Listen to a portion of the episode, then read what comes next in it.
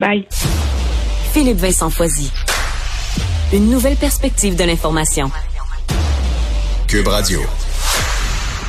Faut-il s'inquiéter de la hausse de cas qu'on voit en ce moment, euh, notamment en Europe, dans certains euh, pays asiatiques, alors qu'on déconfine, qu'on a commencé à déconfiner pas mal, pas mal tout au courant de la fin de semaine? En ce moment, par exemple, Hong Kong vit sa pire vague de cas de COVID-19 depuis le début de la pandémie. Pour en parler, Benoît Barbeau, virologue professeur à l'Université du Québec à Montréal. Monsieur Barbeau, bonjour. M. Freddy. Alors, faut s'inquiéter en ce moment de cette possible sixième vague. Des fois, on disait qu'on regarde en Europe, qu'on regarde en Asie, c'est pas mal ce qui nous attend d'ici quelques semaines, surtout qu'on déconfine ici euh, allègrement. Ben, c'est certain que avec et ça, on le savait depuis le début. Donc, lorsque vous allez déconfiner, lorsque vous allez retirer certaines mesures, avec les allègements, on devrait avoir quand même une plus grande transmission du virus.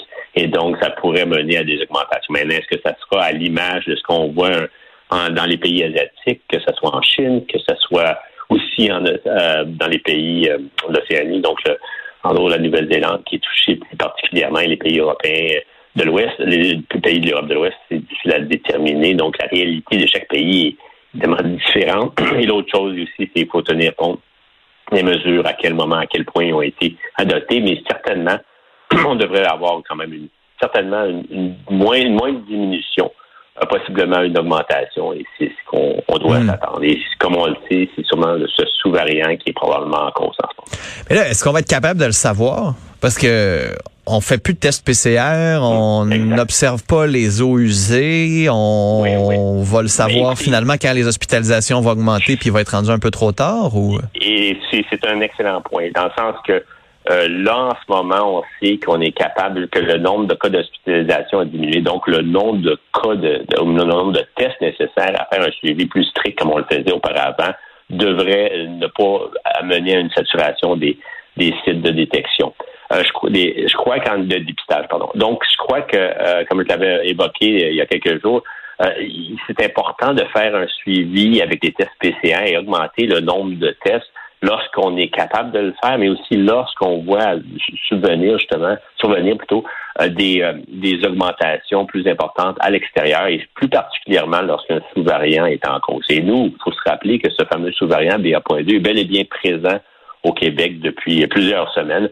Alors, on ne sait pas à quel point il va prendre le dessus ou il va être aussi prévalent comme on voit dans, dans certains pays comme en France en ce moment, mais il faut avoir à être vigilant puis ces fameux tests-là, plus particulièrement les tests PCR qui prennent l'année à 24 heures, sont nécessaires. On doit augmenter le nombre de tests pour s'assurer de ne pas passer à côté de, d'indicateurs qui démontreraient qu'on pourrait augmenter le nombre de cas d'infection, hmm. qui mènerait évidemment à des, ben, des situations un petit peu plus complexes. Ça va autant être aussi complexe en janvier, mais un peu plus complexe dans les milieux hospitaliers. Avez-vous l'impression que le gouvernement la, la prend au sérieux, cette, cette possible recrudescence de cas? Parce que dans la population, on a pas mal l'impression que bon, c'est fini là. Je veux dire, il y en a encore des cas, mais la moitié à peu près du Québec a eu Omicron. On sera pas réinfecté dans les prochains mois. C'est pas stressant. Ça a pas été stressant pour beaucoup, beaucoup, beaucoup de Canadiens, de Québécois qui l'ont eu cette infection là. Finalement, quand on se fait répéter et répéter par le gouvernement, faut apprendre à vivre avec, faut apprendre à vivre avec finalement, s'il y a une hausse de cas, ben on va vivre avec, puis c'est tout. Est-ce que ben, c'est quoi l'impression que vous avez, vous, comme spécialiste? Là?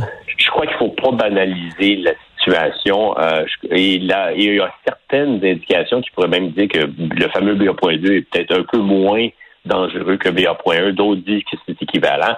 Mais n'empêche que on ne sait pas exactement quel sera le devenir de, cette, de ces cas d'infection qui devraient augmenter. Puis en effet, le message du gouvernement, bien qu'on assouplit les mesures, puis ça, je suis bien d'accord d'une certaine façon, et mais il se garde quand même une réserve si jamais il voit une augmentation de réagir, d'être plus proactif. Il faut pas nécessairement laisser tomber les mesures, puis dire de tomber à zéro si tout il y a une explosion. Je crois qu'en France, en ce moment, il semblerait aller quand même de l'avant, mais ils vont être quand même vigilants par rapport à la, situation. Mais je crois que le message doit être clair, en effet. On est encore dans une pandémie, on entend parler beaucoup d'endémie, on est possiblement en une transition, mais ça, on ne peut pas le dire. Donc, avec ce, on ne peut pas prévoir est-ce que si BA.2 sera plus prévalent, on ne peut pas prévoir quels sont les autres variants. Alors, les virus circulent. Il y a encore transmission, il y a des virus, des autres variants qui circulent à travers la planète. Certains pourraient être plus résistants face aux vaccins actuels, d'autres un peu moins.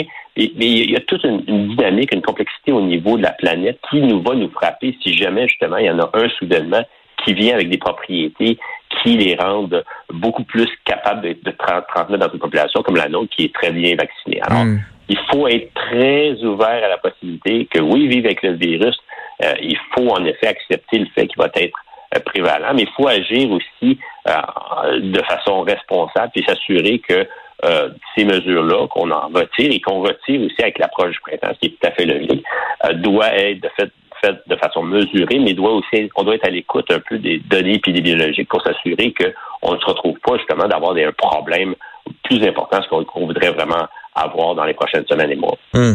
Euh, la troisième dose, il y en a qui sont pas sûrs s'ils vont la chercher maintenant, s'ils attendent cet automne, alors qu'ils ont eu la COVID au cours des derniers mois. Euh, votre recommandation, parce que du côté du gouvernement du Québec, c'est pas clair. Là. Gaston Dessert disait ça vaut pas la peine nécessairement de se presser pour aller la chercher tout de suite. Peut-être mieux attendre cet automne, d'en ravoir ce coup d'immunité-là, alors que on pourrait avoir une autre vague, là, possiblement sixième vague de BA.2. C'est quoi votre recommandation? Vous? Ben, et, encore là, on regarde un peu ce qui se passe. Si vraiment vous avez été infecté par Omicron au tout début de la vague, en fin décembre, début janvier, ça fait quand même quelques mois. Moi, je n'attendrai pas nécessairement jusqu'à l'automne pour avoir ma, ma, ma, trois, ma, on devrait plus dire notre première dose de rappel.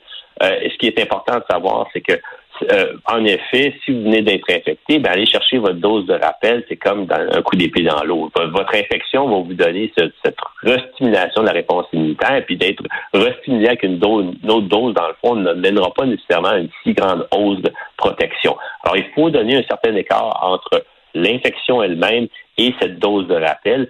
Alors, si vraiment, comme je vous l'ai dit, vous avez été, par exemple, infecté euh, il y a une semaine ou deux, ben, euh, n'allez pas chercher nécessairement, ne vous précipitez pas pour aller chercher cette autre dose. Attendez plusieurs mois, justement, pour faire en sorte que lorsque vous allez recevoir votre dose, nouvelle dose, ben, vous allez avoir, vous allez ressolliciter votre immunité mmh. et bien protégé, surtout si on a justement une resurgence de, de cas d'infection.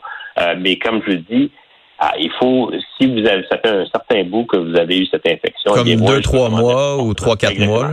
C'est ça. Donc, euh, je recommanderais fortement d'aller chercher cette dose de rappel parce qu'on a encore la transmission de BA.1, mais le BA.2 qui est pas extrêmement, excessivement présent dans la population en ce moment, euh, pourrait vraiment changer la donne et faire en sorte que qu'on a qu'il devient plus prévalent, mais qui mène justement à une augmentation de cas d'infection, un peu comme on voit hier. Benoît Barbeau, merci beaucoup d'avoir fait le point, d'avoir euh, répondu aux questions euh, des auditeurs de Cube. Merci. Là.